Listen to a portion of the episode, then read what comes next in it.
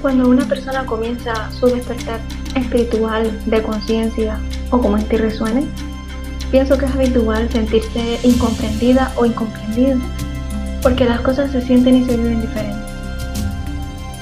Este es el espacio para seguir expandiéndonos en compañía. Yo soy Alba Alemán Rodríguez y esto es La Voz del Sol.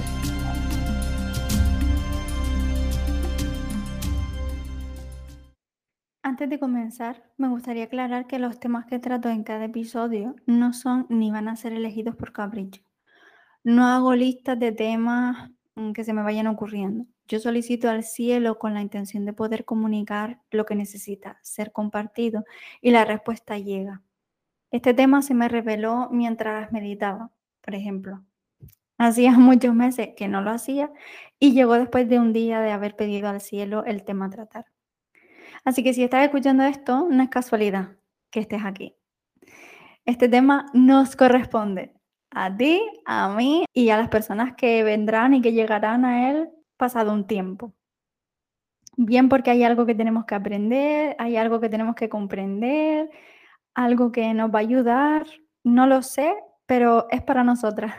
Así que me entrego a esta tarea desde el amor y con la confianza de que lo que salga sea lo que debe ser compartido.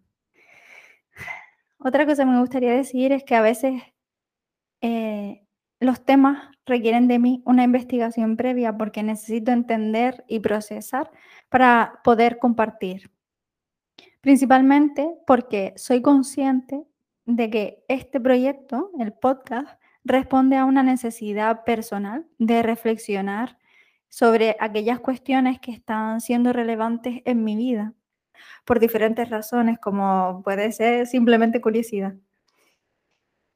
Así que para entender los celos, primero he tenido que leer, porque lo que a mí me llamaba de esta cuestión cuando me revelaron el tema es que no entendía por qué se producen los celos, por qué sentimos celos, qué hace que se produzcan los celos. Quiero aclarar que los celos son una herramienta adaptativa, es decir, es una emoción que por alguna razón no perdimos en nuestro proceso evolutivo como especie y es porque nos ayuda. En un sentido positivo, los celos nos ayudarían para alertarnos de un peligro, como un aviso de que podríamos perder algo que nos importa. Los celos surgen como un miedo a perder algo, no solo una relación, que además es como lo más típico a lo que lo asociamos, sino también a ser rechazadas, mm, mm, tenemos miedo a la soledad.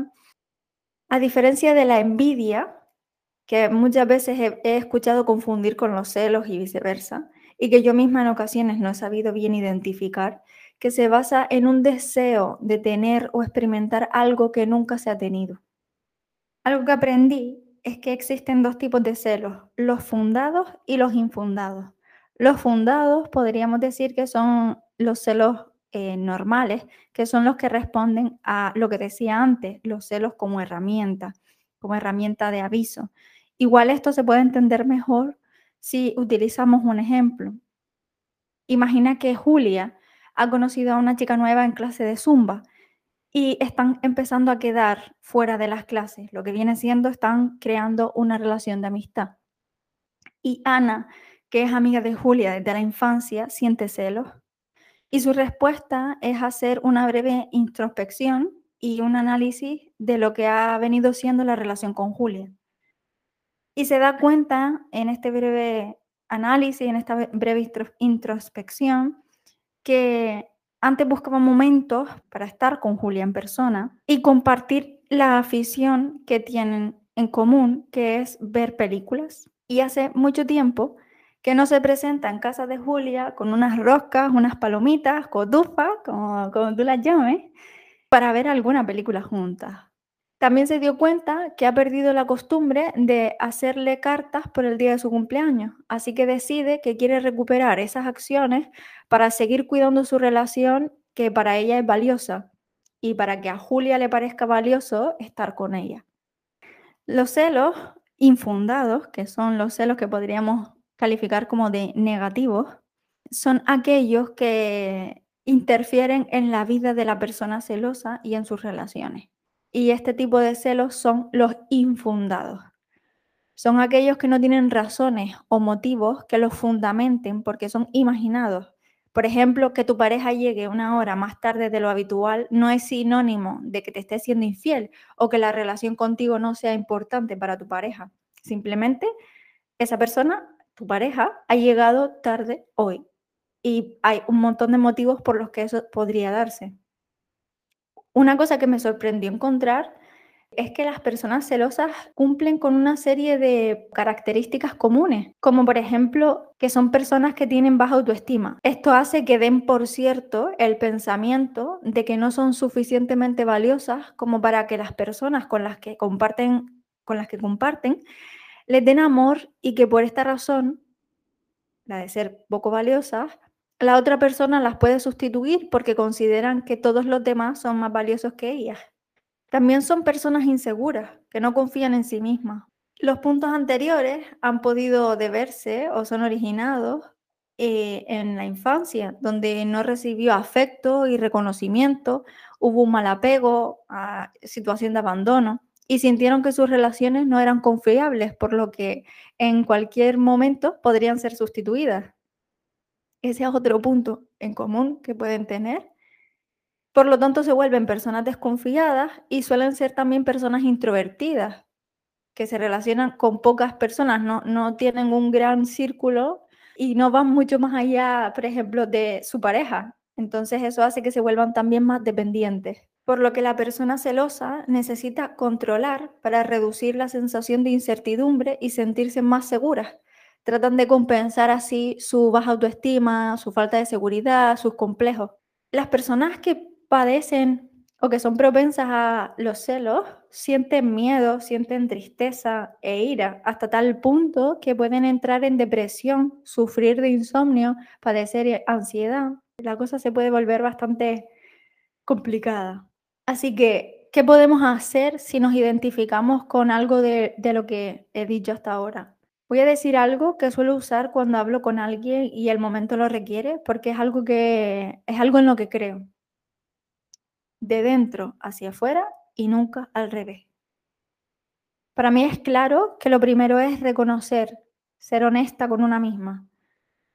Lo siguiente de lo que hay que ocuparse es de una.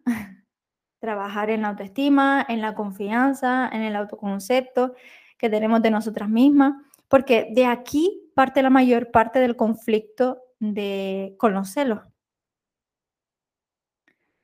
Por lo tanto, siempre, siempre, siempre considero que hay que partir de dentro, o sea, desde una misma hacia afuera y nunca al revés.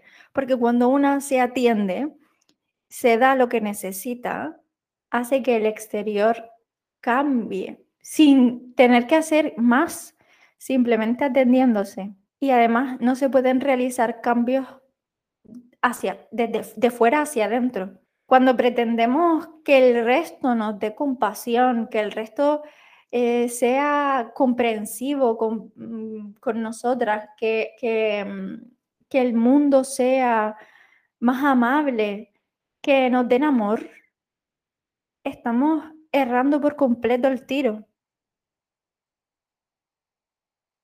Porque principalmente si, o sea, vemos fuera lo que necesitamos dentro. Así que estamos pidiéndole a otras personas que sean responsables de nuestra felicidad, que carguen con eso también. Es decir, no solo tienen que cargar con sus propias cosas, que cada cual lleva su propia, su propia mochila, sino que encima tienen que cargar con la nuestra.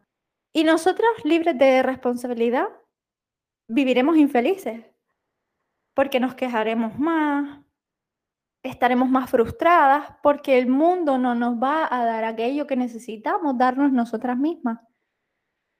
Por lo tanto, el cambio, la mejora, nunca es de fuera, poniendo el foco fuera, pretendiendo que fuera pasen cosas para que el resultado se dé en nosotras. Tiene que ser a la inversa, el cambio es una. Por tanto, de dentro hacia afuera y nunca al revés. Otra cosa que se podría hacer es eh, ir a terapia mm, psicológica. Creo, considero que el camino es más recto así que si vamos pisqueando de aquí y de allá.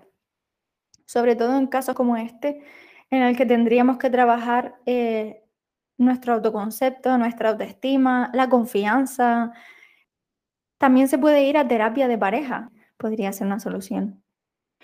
Y yo voy a apelar también a la intuición que hay en cada una de nosotras para decir que los siguientes pasos a dar para trabajar en nuestros celos, eh, sabrás cuáles son. Te lo indicará tu intuición seguramente. Porque al dar el primer paso de hacerte cargo de ti, de hacerte responsable de ti, de trabajar de dentro hacia afuera, yendo a terapia eh, psicológica, si así lo consideras, de trabajar en tu autoestima, los siguientes pasos yo confío en que se vayan revelando, porque otro paso podría ser hablar con tu pareja si es si son celos en pareja. En ambos casos, en, ambos tipos de celos, si son los celos considerados positivos, hablar con esa persona ayuda a que no se conviertan en unos celos eh, negativos. Y en el caso de los celos negativos, hablar con con tu pareja, según algunos psicólogos, podría evitar que la cosa empeore. Obviamente esto no se puede quedar ahí, no se puede quedar en una conversación y ya, porque si hemos llegado a unos celos negativos, a unos celos considerados patológicos, eso quiere decir que mm, la relación no es del todo sana. Por lo tanto, es importante ir a terapia de pareja para aprender eh, nuevas formas de comunicación, maneras de responder ante situaciones Espero que hayas recibido lo que necesitas para continuar tu expansión con esto que ya es tuyo y te pertenece. Hasta la próxima.